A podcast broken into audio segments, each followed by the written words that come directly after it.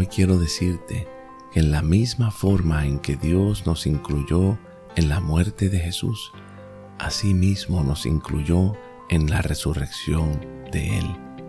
Por eso hoy podemos disfrutar la vida resucitada de Dios. Y esta vida tiene dos características extraordinarias. Número uno, supera cualquier sentimiento o situación terrenal que estemos viviendo.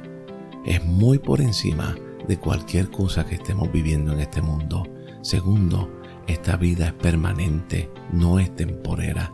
Las situaciones que vivimos aquí en la tierra son temporeras, tienen un principio y tienen un fin, pero la vida de Dios en nosotros es una vida que supera el tiempo.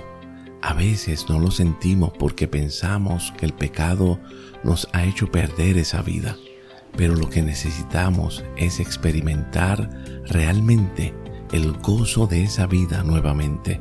El salmista David se sintió así en una ocasión y dijo, Dios, devuélveme el gozo de la salvación. Él dijo, devuélveme el disfrute de esa vida en la cual yo estoy. Y el apóstol Pablo dijo en una ocasión, nosotros estamos totalmente involucrados en una realidad excedentemente superior. La extensión y el peso de esta gloria hacen que cualquier acto de sufrimiento se transforme en insignificante. El sufrimiento es pasajero y siempre tan suave en comparación con el peso y el efecto duradero de esta gloria en la que participamos por toda la eternidad. La verdad de la vida resucitada en ti y en mí hoy restaura el gozo, el disfrute de la libertad que tenemos en nuestro Creador permanentemente.